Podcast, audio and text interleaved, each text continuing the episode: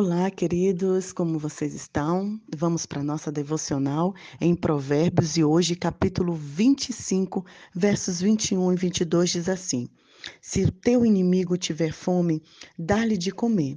Se tiver sede, dá-lhe de beber, porque assim amontoarás brasas vivas sobre a sua cabeça, e o Senhor te retribuirá. Muito interessante é que Salomão ele nos traz um desafio maior do que ser generoso, maior do que abençoar, maior do que você doar, é você ajudar, abençoar, doar a pessoas que você considera seus inimigos, pessoas que te aborrecem, pessoas que você é, não tem muito apreço. A palavra de Deus, então, nos pede, nos orienta, nos aconselha a ir além. Ser generoso com quem gosta, com quem gostamos e com pessoas que são legais para nós, queridos, é muito fácil. É muito maravilhoso, sobretudo nesse período do ano, né? Você já percebeu que a gente só dá presente no Natal para quem der presente para gente?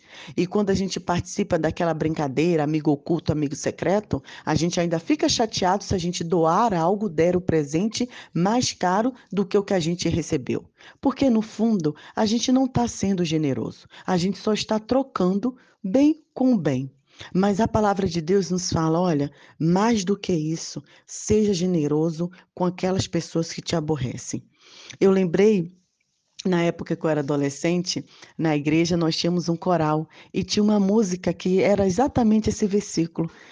É, se o teu inimigo tiver fome, dê-lhe de comer, se tiver sede, dê de beber. É, e a outra parte da música é o segundo conselho que eu quero compartilhar com você. Nós somos filhos de Deus e para nós o mais importante é o amor.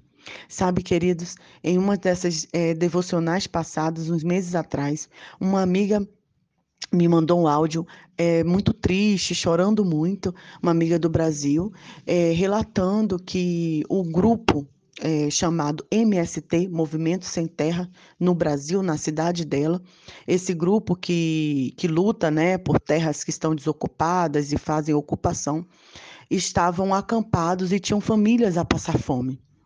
E essa amiga, com coração muito é, generoso, ela correu para a igreja dela para pedir para que ajudassem, né, para que dessem cestas básicas para esse grupo.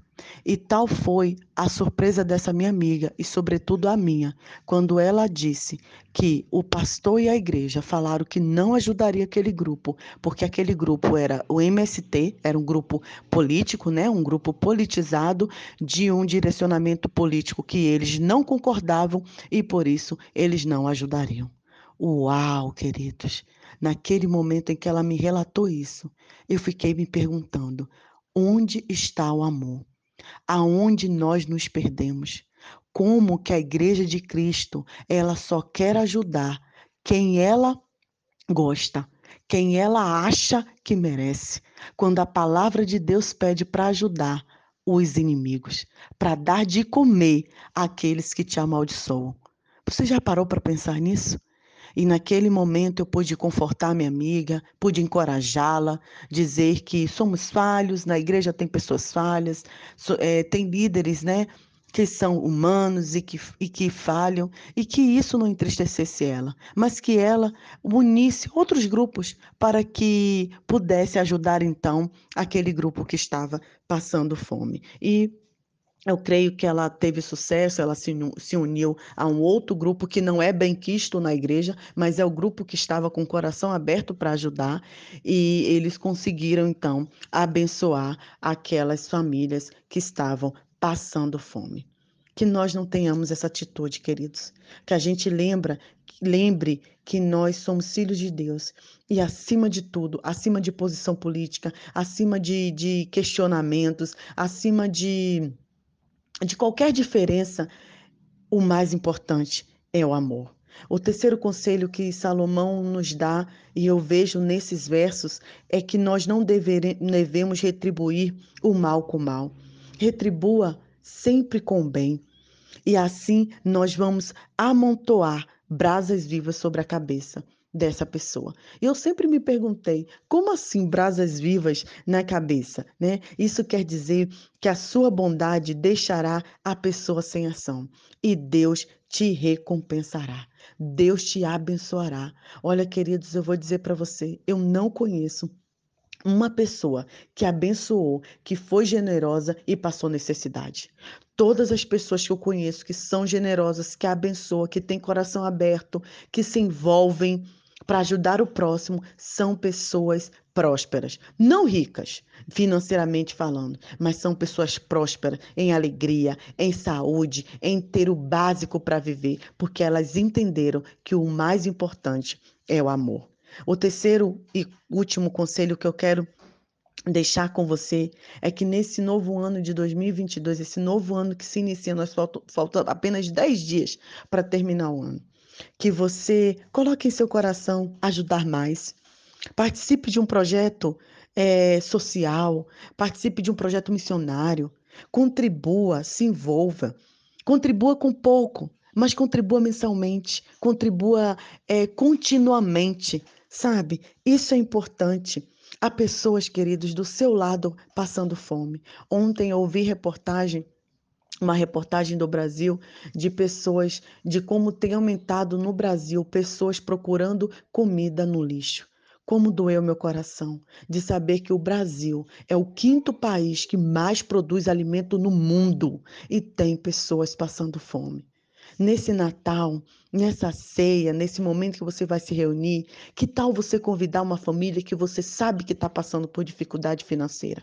Ao invés de você compartilhar comida e presentes com quem já tem, com quem vai te dar também, por que você não contribui e não partilha com aquele que não pode te dar nada? Tem uma experiência maravilhosa que eu participei. Nós participamos durante dois anos seguidos, depois nós viemos para cá, para Moçambique, que é a ceia de Natal na rua, né? Um grupo de amigos, um casal de pastores, todo ano eles celebram ceia de Natal para as pessoas em situação de rua. E tem sido maravilhoso. Eu acho que já estão na quarta ceia, na quarta ou na quinta. E vem pessoas das igrejas, vem pessoas de, outras religiões, vem pessoas da rua mesmo que estão ali que vivem ali e todos nós ceiamos juntos. Chega a me emocionar. Como é bonito esse momento. Eu quero te convidar, eu te, quero te convidar a ir para além do Natal, a ir para além é, de uma simples é, ajuda momentânea, mas que você tem em seu coração esse propósito de servir. Sim, sirva, abençoe. Tem pessoas perto de você, longe de você, pessoas aqui em Moçambique que estão precisando de ajuda. E será maravilhoso que a gente coloque esse versículo em prática. E essa música, esse versículo né, que a gente cantava, é, falava em forma de música, está no, na, na, minha mente desde ontem, de ontem, quando eu estava refletindo é, sobre os textos bíblicos, quando eu estava lendo a Bíblia, né? É, dá de comer. Se o teu inimigo tiver fome, dá de comer. Ah, irmã, mas ela é, sei lá, errada. Ele é uma pessoa que não merece. Ele pegou dinheiro e jogou na bebida. Ele me faz mal. Eu não sei. Eu não sei quem você deve ajudar. Mas ajude, abençoe.